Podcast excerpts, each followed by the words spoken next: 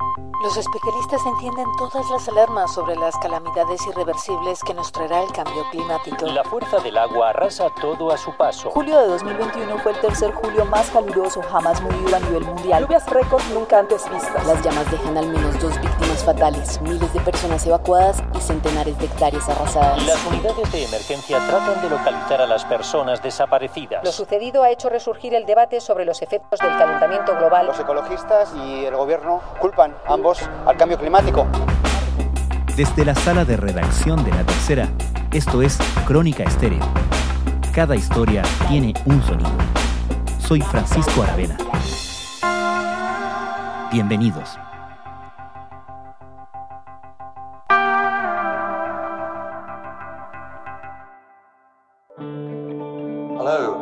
To the 5,000 people following us uh, for this press conference to present Climate Change 2021, the Physical Science Basis, which is the Working Group One contribution to the IPCC's sixth assessment report. Today we have with us the heads of the Es el informe más completo, comprensivo y actualizado elaborado hasta la fecha sobre el cambio climático. El último reporte del panel intergubernamental de expertos de la ONU, dado a conocer ayer, ha sido descrito como un código rojo para la humanidad, una llamada masiva de alerta. ¿Algunas de sus conclusiones? El calentamiento global está produciéndose mucho más rápido que lo proyectado anteriormente y es causa de la actividad humana. Para el año 2030 se espera que la temperatura media del planeta sea de 1.5 grados Celsius mayor a la de los niveles de la era preindustrial. Hace tres años, el mismo grupo de expertos había pronosticado ese nivel para 2040. In the IPCC Secretariat, we work intensively with our bureau and with the Working Group bureau in an exhaustive consultation. En el documento participaron 234 científicos de todo el mundo y concluye que el cambio climático está jugando un rol preponderante en muchos de los fenómenos extremos que se están produciendo en diferentes partes del mundo como sequías, inundaciones, tormentas y olas de calor.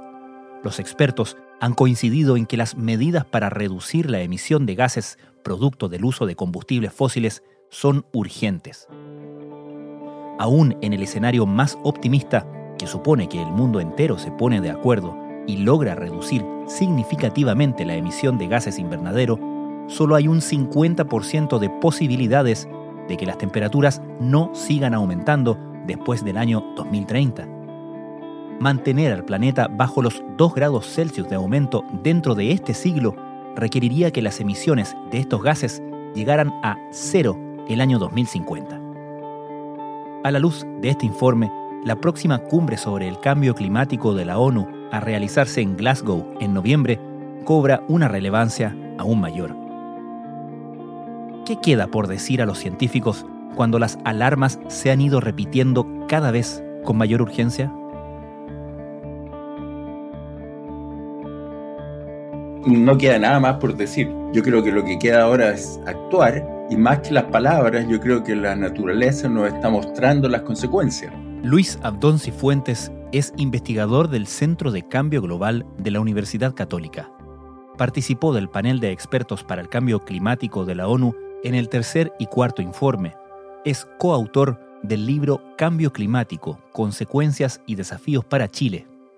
Yo creo que es muy oportuna la liberación del sexto reporte de, análisis en esta semana en que hemos tenido inundaciones, incendios, sequías, todo junto en diferentes partes del mundo. Más calor eh, conlleva, por ejemplo, eh, más nubes de evolución diurna y más propensión, más frecuencia de lluvias torrenciales. Cada vez más tendremos fenómenos meteorológicos más bruscos y más fuertes. Por eso los expertos recuerdan que es importante que los países cumplan con los objetivos de emisiones contaminantes. El cambio climático es esto y ya está aquí. Desgraciadamente, la ciencia desde hace 30 años está diciendo que esto va a pasar y está pasando. Quería que no, nos explicaras un poco, hagamos un pequeño paréntesis para explicar cómo trabaja este panel intergubernamental de expertos, porque tú participaste en la redacción, entiendo que de dos de estos informes, ¿correcto? Exactamente, en el 3 y el 4. Bueno, hay una cosa que hay que tener en cuenta. Estos reportes son aprobados por los países, por 195 países. Entonces, lo que dice el reporte es el mínimo común denominador. Si no hay una consistencia total entre los países, si alguno tiene una pequeña duda que se atreve a, defender frente a los otros, esa conclusión no sale. Hmm. Entonces, que este reporte diga que es, no puede haber un error en afirmar que el cambio climático que estamos observando es producido por el hombre, significa que ninguno de los 195 países levantó la mano y dijo yo no estoy de acuerdo con eso. Mm. Lo que es muy importante. No quiere decir que vamos a empezar a tomar todas las acciones, porque eso es otra cosa, pasar del dicho al hecho. Pero sí es que ya ninguno puede decir, oye, sí, pero es que hay, hay un problemita, no sabemos bien.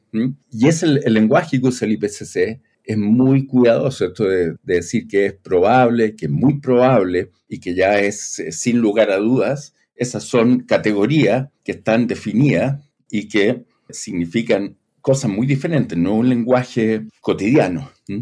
Por eso se dice que estos informes son en ese sentido conservadores, en el sentido de que el panel se asegura de no sonar las falsas alarmas, ¿no? Es como el piso de donde estamos parados, literalmente, ¿no? Exactamente, mm.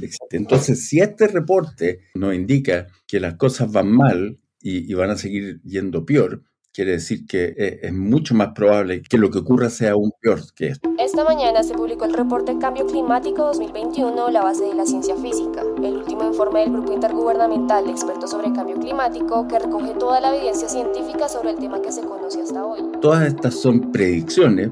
Imagínate lo complejo que es un modelar el clima del planeta completo. Entonces, todas tienen incertidumbre y hay rangos. Y hay incertidumbre también cualitativa en que tú no sabes si este modelo funciona mejor que el otro. Y se tienen que hacer muchos juicios en el camino. Pero así todo, con estos juicios y este filtro de todos los gobiernos y de todas las personas, tú sabes que esto se hacen cuatro drafts que van a consulta pública y cualquier persona puede opinar y se debe contestar por escrito la pregunta, la observación de cada persona y también de los gobiernos. Entonces, es un proceso que tiende al mínimo común denominador.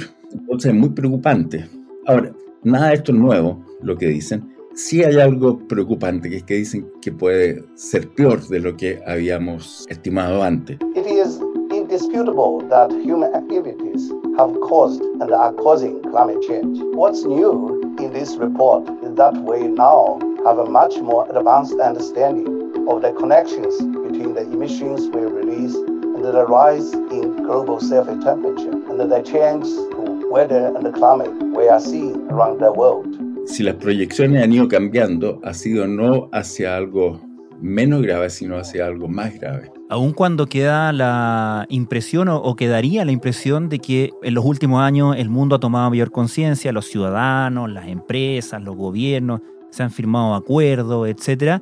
Y sin embargo, vemos que todo eso en la data no está causando mayor, mayor cambio.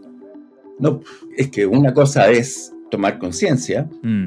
otra es decidir actuar y después que la acción se note en la realidad. Y lo que ocurre es que estas no son cosas fáciles que tú puedes cambiar de un día para otro.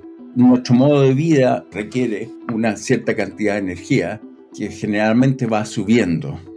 Puede bajar con medidas de eficiencia, pero en general, si tú lo ves a nivel de la población, hay más población que tiene más acceso a servicios de energía. Y esas se proveían antes con combustibles fósiles. En el caso del transporte, se sigue proveyendo con combustibles fósiles. Mira ahora lo que está ocurriendo con el aumento de precio del petróleo y la disputa acerca del impuesto específico a la gasolina. Claro, algo que parecería contraintuitivo para los tiempos en los que estamos totalmente contraintuitivo, pero por otro lado, todo el transporte de carga se mueve con diésel o gasolina y eso influye directamente en los costos de todos los bienes. Pues no hay ningún bien que no tenga alguna parte de transporte. Eso demuestra que no es tan fácil decir, ya, este es un problema, abordémoslo y reduzcámoslo. Los expertos advirtieron que los eventos climáticos extremos están aumentando en intensidad y frecuencia, al igual que los más lentos. Su combinación puede crear interrupciones que pueden resultar en daños a la infraestructura de transporte y presiones en la capacidad y eficiencia de la cadena de suministro. El sector eléctrico, por ejemplo, ha sido muy proactivo por condiciones de mercado que son muy buenas, que afortunadamente se desarrollaron. Tenemos ahora una gran cantidad de energías renovables no convencionales, básicamente Pero el retiro de las centrales a carbón, que ha estado también en el debate, no se puede hacer de un día para otro. De hecho, las generadoras plantearon un calendario al 2040 con retiro inmediato, pero empezaron las presiones para que fueran antes y sacamos varias centrales antes y hoy día, desgraciadamente, tenemos que volver a, operar la central Ventanas porque nos quedamos sin capacidad de generación por la sequía, por la hidrología que ha sido muy mala. Entonces, aunque tuvieran las mejores intenciones, a veces no te da. Con la pandemia se han reducido mucho las emisiones del transporte también. Yo creo que todos nosotros hemos viajado muchísimo menos. Claro. Pero de todas maneras las emisiones no cayeron, cayeron un 8%. Eso es lo que necesitamos en condiciones normales todos los años es muy complicado el tema. Alerta roja por el cambio climático. Un comité de expertos en el primer informe publicado en siete años asegura que la temperatura global de la Tierra puede subir más de dos grados y medio si el mundo continúa al actual ritmo de emisiones de gases de efecto invernadero. Este aumento llevará al planeta a consecuencias extremas. Hablamos de sequías, hablamos de inundaciones y de olas de calor intensas. Yo hace mucho tiempo tengo la, la hipótesis de que el mundo no va a tomar conciencia de esto y hacer acciones hasta que quede una catástrofe global. Tal vez las catástrofes que estamos viendo ahora, los, los incendios mm. en todo el hemisferio norte, las inundaciones por otro lado, y la sequía que tenemos nosotros y la, la nieve en, en Brasil, tal vez eso galvanicen la voluntad. El informe considera probable que la actividad humana también haya favorecido cambios en las precipitaciones desde mediados del siglo pasado, así como en la mayor salinidad de las aguas marinas o la reducción de los glaciares. Además, muchos de los efectos del calentamiento global, especialmente en los océanos y las zonas polares, son irreversibles para los próximos siglos o milenios. Si uno ve la historia de la lucha contra el cambio climático, desde la instalación del concepto a fines de los años 80, a la primera cumbre del planeta en Río de Janeiro el año 92, incluso en ese hito, en ese momento, no estaba derechamente instalada la discusión que luego se dio principalmente en Estados Unidos y que lamentablemente se vio reproducida en muchas partes del mundo, en términos de la politización de este tema, que generó presiones tan grandes como para que Estados Unidos empezara a, por un lado, relativizar o derechamente restarse de los grandes acuerdos internacionales, generando un efecto, obviamente, en las otras potencias que veían que si Estados Unidos no estaba comprometido con estos, no podían perder competitividad frente a esa potencia y por lo tanto también se restaban, en generando todo este círculo vicioso. Tú como científico, como especialista, ¿cómo vives este fenómeno, el ruido ambiente en ese sentido, la politización de este tema, la instrumentalización política quizás de este tema que parece haber hecho grandes daños a la lucha contra el calentamiento global. Sí, yo distinguiría dos periodos en los últimos 20 años y ahora. Ahora existe un descrédito de la ciencia y de los expertos y del conocimiento y de la autoridad digamos, a nivel mundial. No hay más que ver el ejemplo del coronavirus, en que el uso de mascarillas se ha convertido en Estados Unidos claro. y aquí en un cierto, muy poco, pero, pero hay un cierto sesgo político. Eso te dice que hay algo muy mal en la cabeza o en la, la intelectualidad de la, de la población, digamos, porque ya poner eso como un tema político. Ahora, el cambio climático es muchísimo más fundamental porque te apunta a la vena del tipo de vida y de sociedad que han construido diferentes países que es la cultura de los países, que uno podrá estar de acuerdo o no de acuerdo, pero hasta que realmente entendimos que había aquí una externalidad del consumo de los combustibles fósiles, no había nada de malo en consumirlo. And we cannot allow a question like climate change to be characterized as a debate between economists versus environmentalists. To say that this issue has sides is about as productive as saying that the earth is flat.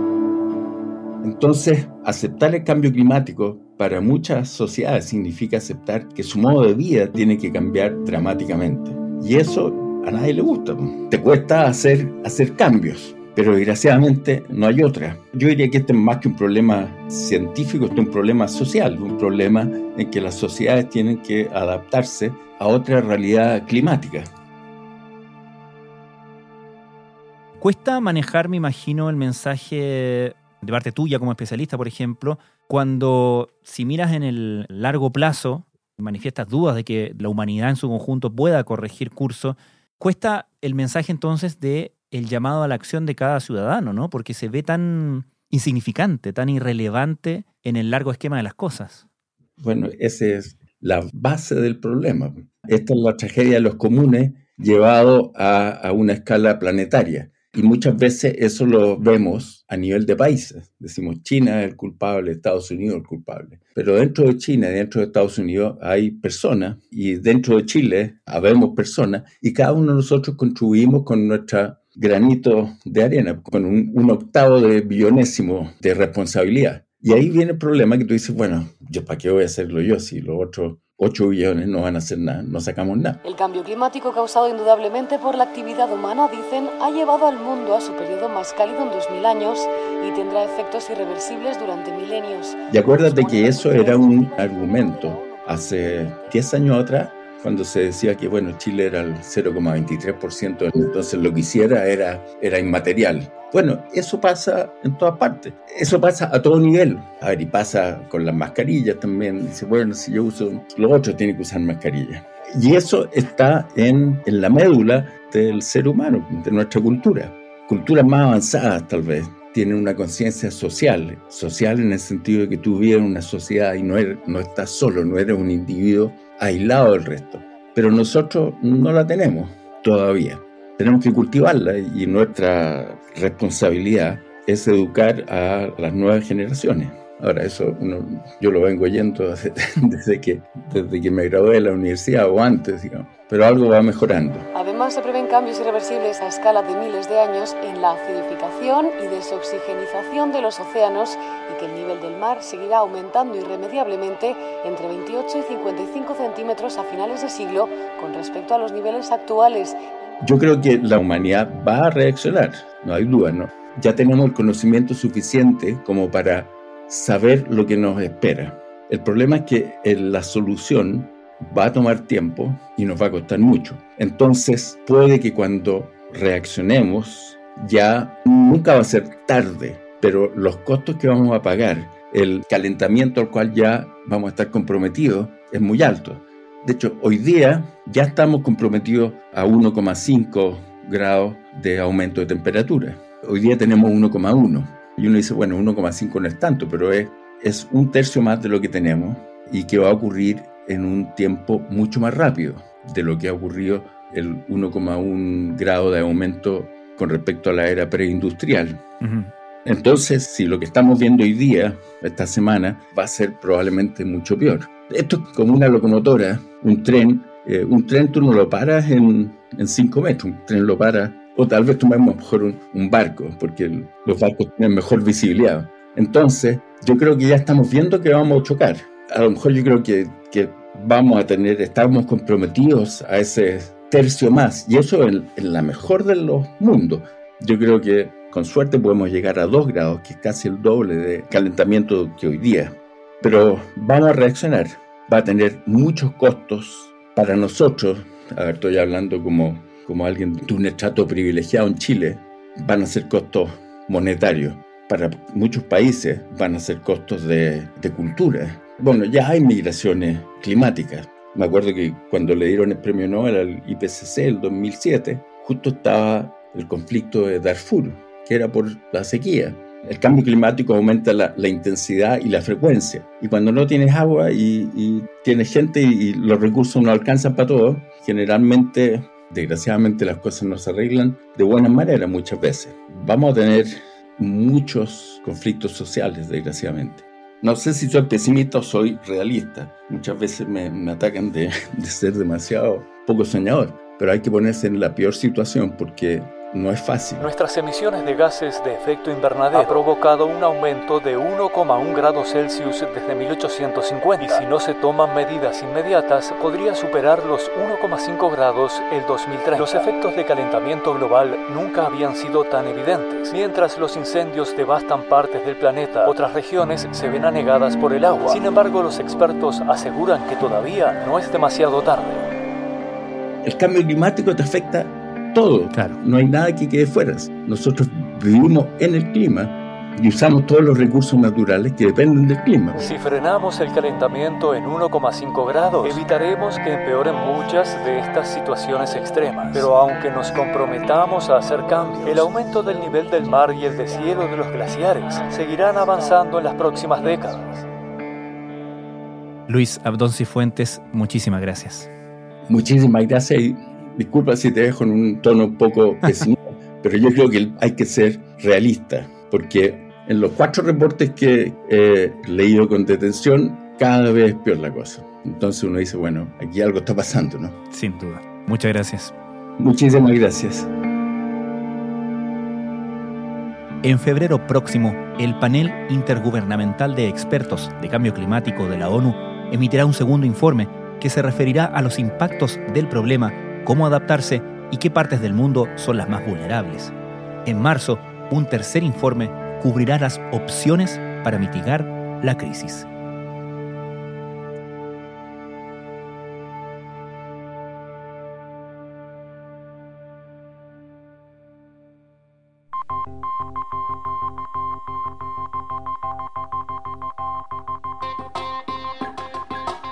Crónica Estéreo es un podcast de la tercera. La producción es de Rodrigo Álvarez y la edición de quien les habla, Francisco Aravena. La postproducción de audio es de Michel Poblete. Nuestro tema principal es Hawaiian Silky de Sola Rosa, gentileza de Way Up Records. Los invitamos a encontrarnos mañana en una nueva entrega de Crónica Estéreo.